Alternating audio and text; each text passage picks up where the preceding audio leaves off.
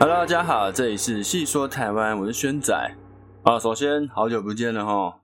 啊，因为整个五月都在休养啊，确诊了，就连我原本工作的店店长也让我休了一个月。这样，好，那现在呢，康复痊愈了，所以就回来开始更新我们的频道。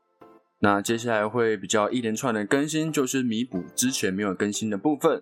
那现在确诊的人数也在上升，许多人隔离在家，那也是为这些人哦多做一点更新，让他们在家里不会无聊。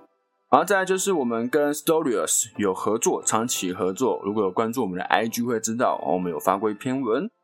那我们跟这个 App 合作呢，它这个 App 主要是语音导览的部分。所以如果你在家里呢，想做些国内旅游哦，但是因为疫情没办法，就可以以听的方式去做一趟国内旅游。那我们也会在上面呢做一些地点上的介绍。像目前已经出了龙山寺哦、华西街，还有剥皮寮。好，那回到正题，我们今天呢要讲的故事是九天玄女啊，最近很有名嘛，因为阿汉的影片降落，九天玄女一举成名啊。那九天玄女呢，之前在西王母那一集有稍微提到过这位神仙。而九天玄女呢，跟王母娘娘一样，是寿星神仙，俗称呢九天玄女娘娘或是九天娘娘，也有称为玄女或是元女。是中国道教的女仙，古代传说为西王母的弟子，是个人头鸟身的女神。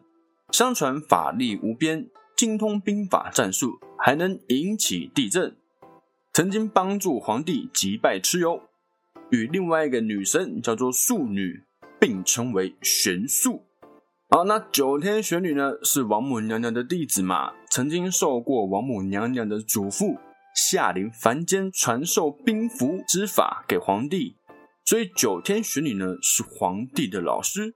那原本是中国古代神话传说中的一位女神，后来被道教所信奉，成为先天神仙体系中一位仅次于西王母的仙女天神。这个先天神仙就是呢，是由天地。所运化出来的神仙，就不是说真位神跟真位神生下来的，或是有人哦，因为升天变为神，这个就是所谓的先天神系。啊，那九天玄女呢，是一位有很多面相的神仙。首先是她的形象，一般的画像或是神像上，九天玄女是有两种形象，一种呢是庄严华贵的女神，另一种是人头鸟身的兽形神。好，那为什么是人头鸟身呢？这个就要提到刚刚说的九天玄女帮助过皇帝的故事。好，传闻是这样的哦，传说中九天玄女是玄鸟，或是玄鸟的化身。在上古之时，皇帝继位二十二年，礼贤下士，修身积德。那蚩尤呢，非常的残暴。皇帝为了拯救人民，奋起讨伐蚩尤。皇帝和蚩尤决战于逐鹿。皇帝虽然有封后和立木两位圣贤的帮助，但是仍然久战而不胜，就打了九次都还没有胜利。蚩尤凭借着他的妖术，多方变化，呼风唤雨，吹烟喷雾，使得三天三夜大雾环绕，让皇帝的军队不见天日，难以辨别山川西野的方向，就把皇帝困在泰山之下。皇帝呢，看到士兵无法作战。带领兵队退到泰山，晚上的担忧睡不着觉。于是皇帝虔诚祈祷于泰山，终于让西王母深受感动。西王母派遣使者先传授征服给皇帝佩戴，再命令玄女九天玄女降临，传授三公五艺、阴阳之略、太乙遁甲、六人不斗之术、阴符之机、灵宝五符五圣之文。啊，就是。讲了那么多呢，简单来说就是传授给他一些战法还有法术，因此呢，九天玄女就成为了皇帝的师尊。为了战胜蚩尤，九天玄女呢命令军士宰杀魁牛，制作八十面战鼓。那这个魁牛呢是上古十大神兽之一，魁牛是一种体型庞大的灵兽，力气极大。据说魁牛长得像牛，但是没有牛角，只有一只腿，并且身体表面光滑。黝黑，没有毛发，长时间居住在海中，很少露面。那魁牛每次出现的时候呢，都会伴随着雷鸣、闪电和滂沱大雨。而，这个所谓的上古十大神兽呢，我们今天讲到了魁牛，那之后呢也会专门做一集讲讲这些神兽的部分。好，那皇帝呢在得到九天玄女的辅助之后，带兵和蚩尤大战于中继。当皇帝摆下奇门遁甲阵之后，立即命令军士用雷兽的骨头击打八十面魁牛皮做成的巨鼓，一时之间鼓声大作，一击震五百里，连击震三千八里。只看到整个战场地动山摇，天旋地转，喊杀声冲上云霄，使得蚩尤士兵神魂颠倒，冲杀辕门，兵败如山倒。皇帝呢就因此战胜蚩尤。经过这一战呢，天下才终于太平。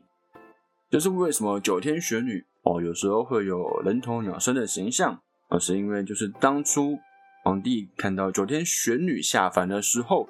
就是以这个形态出现的。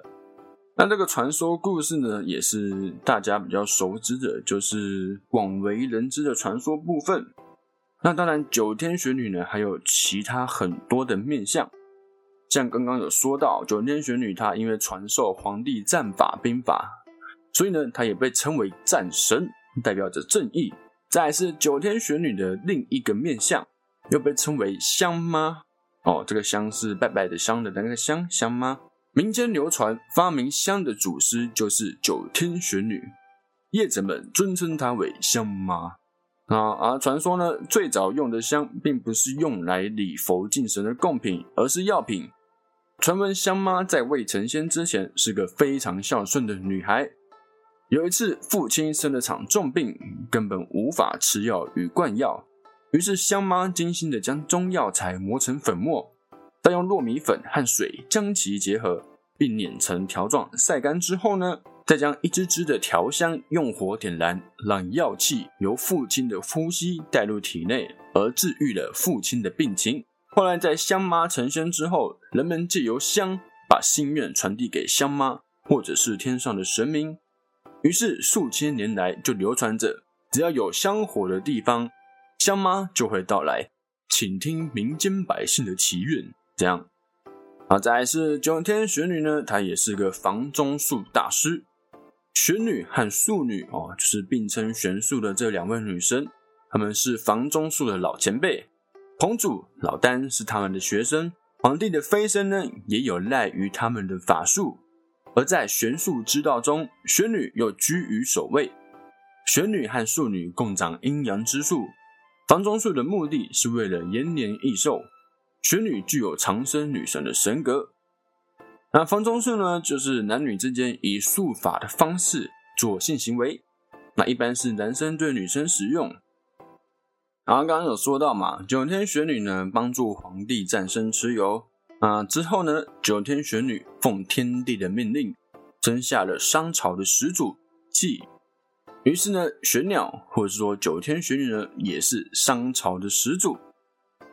在《水浒传》中呢，玄女也曾经帮助宋江在环道村脱险，并赐予天书三卷，又以相生相克之术破了辽军的阵法。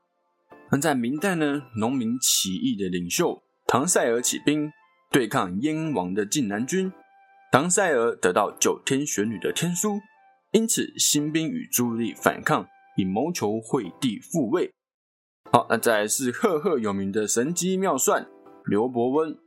传说刘伯温出山前，从浙江名叫总坛的富传山金川酋长那边也获得了天书四卷。后来凭借着天书辅佐朱元璋打天下，并出了《金寒玉镜之奇门遁甲》这一书。书中就详细记载了天川球的证书情况。好，那刚刚说到很多天书的部分，这个天书呢到底是什么呢？这个天书就是九天玄女所著作。相传是九天玄女游历四海八荒，曾经在燕山千尺黑潭旁遇到一条黑龙，那她追随着黑龙进入潭边的黑洞，发现撰写在冰壁上的天书，叫做《九天秘籍》。这本书分成了三部，分别是讲述天机之造的天机道、帝王之业的人间道，最后是研究风水的地脉道，就是天地人。因此九天玄女也有风水界的祖师爷的称号。好，那九天玄女“九天”这个词指的是中央还有八个方位，所以呢，九天是指四面八方的意思。在台湾乡土神明的民间信仰中，九天玄女又称为连理妈、玄女妈、玉女妈、圣主妈，并且以九天方位这个理论，创造出有大妈、二妈、三妈到九妈的神体九尊神像。那每个妈呢的法器各不相同，各司所职，生日也都不一样。但是目前最为普遍的圣诞日，是以农历二月十五日是最为大众。那这种由单一神明转换到复数神明的造神运动，在我们台湾民间信仰中是蛮流行的。好，那这就是我们今天讲的九天玄女的故事啦，让大家了解一下我们台湾的神明。好，那我们今天故事就到这边，我们下一集见，拜拜。